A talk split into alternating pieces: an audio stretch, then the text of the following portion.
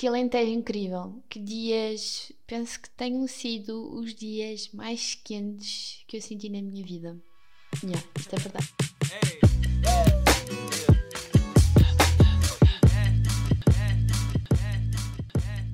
Como é que é, malta?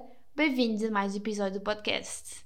Já, yeah, é verdade, estamos aqui no episódio em que eu vos vou contar a minha road trip parte 2 e esta começou no Alentejo Litoral, Monte da Pedra. Tipo, que lindo, malta.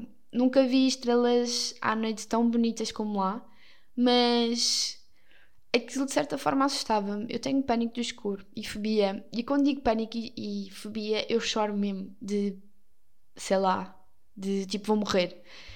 E foi pela primeira vez que senti que tinha mesmo um, um medo do escuro, uma cena mesmo absurda. Tive mesmo um ataque pânico. Yeah. Mas não vou começar este episódio desta forma. Malta, nós arrancámos da Costa Vicentina e fomos para o Alentejo Interior.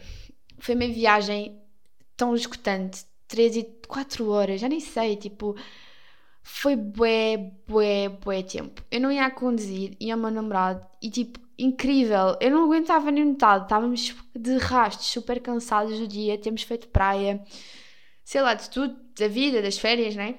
Cansado das férias, what the fuck. Mas, yeah. estávamos bué de rastos e só queria chegar a casa, e a casa, e só queria chegar e chegar. E chegámos e aquilo era uma aldeia tão catita, tão fofa, tão gira. Há muito tempo que não estava numa aldeia tão. Mentira, é verdade. Não sei, mas ali no Alentejo. Ali no Alentejo, lol. No Alentejo não estava numa aldeia tão isolada como aquela e era mesmo incrível, era mesmo bonita, as casas eram lindas. A casa onde eu tive foi das casas mais bem decoradas que eu tive. Mas quando eu digo bem decoradas, a casa era decorada com as tradições da aldeia, do Alentejo em si. E eu acho isso incrível. O, o amor que se dedica em escolher as peças, fazer pinturas, tipo, é lindo. E eu adorei a casa, adorei a vibe da casa. A casa era linda, linda, linda. Um, mas era muito calor. Malta, aquilo era tanto calor. Nós estivemos lá uma semana e meia penso eu. E hum, eu só conseguia, nos primeiros dias, sair de casa tipo volta das duas para fazer as compras, para termos comida e isso. Mas nos restantes dias eu só conseguia sair de casa às quatro da tarde. E eu saí de casa às quatro da tarde e parecia que era uma da tarde, porque o calor continuava o mesmo e aquilo até arrepiava o osso e a espinha. Mas a piscina que há no Crato, que é incrível, uh, ajudava mesmo a tentar passar aquele calor fui a uma praia fluvial, linda, linda, linda, linda, que eu devia ter apontado o nome, é verdade. Eu estou-me sempre a esquecer das coisas quando falo com vocês, mas a praia era tão gira. E tinha patos, estava cheio de patos, e os patos estavam-nos a seguir. Eu nunca vi patos tão, tão loucos por comida como aqueles. E fomos a um passadiço também, incrível, super giro, mas é desgastante, porque eu sentia o meu corpo super pesado com aquele calor. Tipo, parecia que não conseguia funcionar da mesma maneira e raciocinar da mesma forma. Tipo, eu vivo numa zona em que o verão nunca chega. Por acaso está um dia incrível, eu não fiz praia, mas não interessa. Uh, vivo numa zona que o verão nunca chega e quando chega é tipo 3 dias no máximo seguidos. E portanto eu não sei o que é que é lidar com altas temperaturas e com grande calor. E estar ali com aquele calor, na, levar na chapa, Jesus, eu nunca quis tanto neve em cima de mim.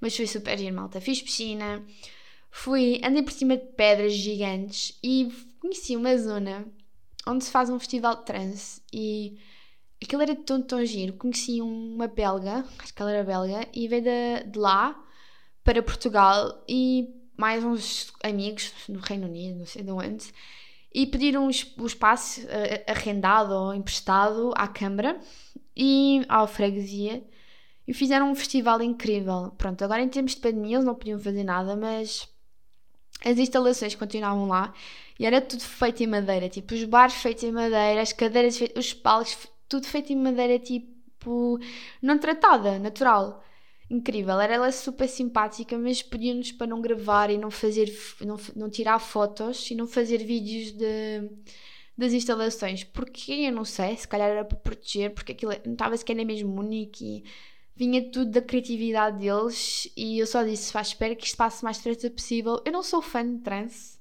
confesso, acho que nunca ouvi trance na minha vida, mas só o facto daquilo ser tão bem decorado, malta, havia um farol no, no meio do, do lago, tipo, fizeram um farol gigante de madeira e meteram no meio do lago.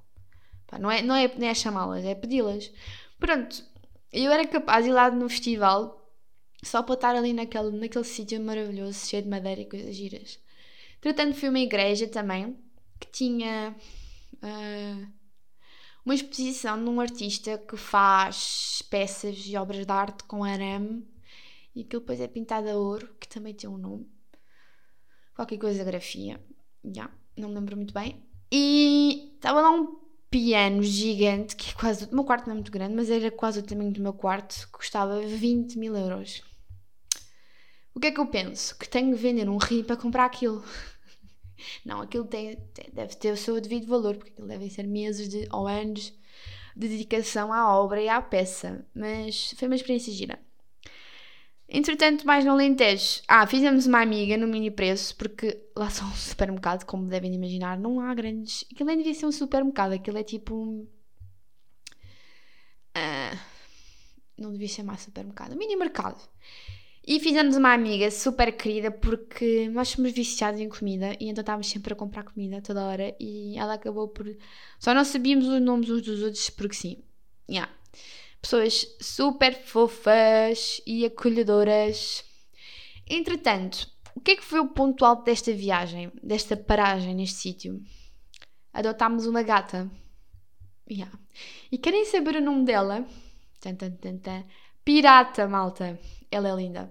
Ela é pirata, dedicada ao, o nome é dedicado ao hostel que nós tivemos, porque aquele hostel foi tipo soube-nos pela vida. E aquilo transmitiu-nos tantas coisas boas que demos o nome pirata à nossa gatinha. Adotámos uma gatinha que estava abandonada, ninguém sabia onde é que era na aldeia. Ela apareceu só e de vez em quando os vizinhos davam de comida. Ela estava magrinha, mas era tão querida e estava sempre a pedir colo e chamar por nós e nós não aguentámos. Nos primeiros três dias um, mantinha-me-la só hum, no quintal para ver se ela realmente gostava de estar connosco, connosco, se ela gostava de ser livre, porque eu acredito que podemos ter animais, mas eles, há animais que gostam de ser, de ser só, eles só livres, não é? Pronto, dilemas de vida. E então ela não nos largava, e sempre que voltávamos a casa da piscina, dos nossos passeios, ela estava sempre lá. E então acabámos por comprar comida para ela, petiscos. E ela gostou muito, mas preferia mesmo a nossa comida, porque eu confesso que acho que ela estava mais habituada a comer comida do lixo. Mas acabou por ficar connosco e veio connosco de carro para Lisboa. E tadinha. Imagina um gatinho que está, uma gatinha que está habituada a viver tipo num, livre, tipo, eu não estou a dizer que, que aprendemos, mas que está habituada a livre estar ali naquele calor e de repente a vida dela muda. É estranho, não é? Mas sinto sempre que estou com ela, sinto que ela está muito grata por, por a termos levado. Pronto, eu acredito, isto é a minha filosofia, que as coisas têm que acontecer por alguma razão. E nós trazemos, trouxemos uma gatinha que se chama Pirata. Pontos altos de, desta viagem. Andei de bicicleta e percebi que está super enferrujada. Já não andava de bicicleta antes e quando me meti lá em cima íamos pardalhando e partindo toda três vezes, mas correu tudo bem. Não sei como é que não caí, ainda estou hoje para descobrir. Yeah, e foi isto, malta. Foi uma viagem super gira. O Alentejo, o Crato tem sítios incríveis. E ficámos lá uma semana e meia. Uh, o que é que eu fiz muito? Li, dei passeios, fiz piscina, e tive uma semana e meia no Chile. Sinto que foi mesmo só para o descanso.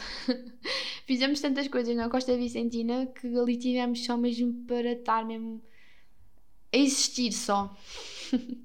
Sinto que tive a existir só. Mas foi muito fixe, malta. Espero que tenham gostado deste episódio e vem uma parte 3 desta road trip. E se quiserem ouvir, cliquem no próximo episódio. Malta, espero que tenham gostado tudo bom para vocês. Até à próxima. Beijinhos!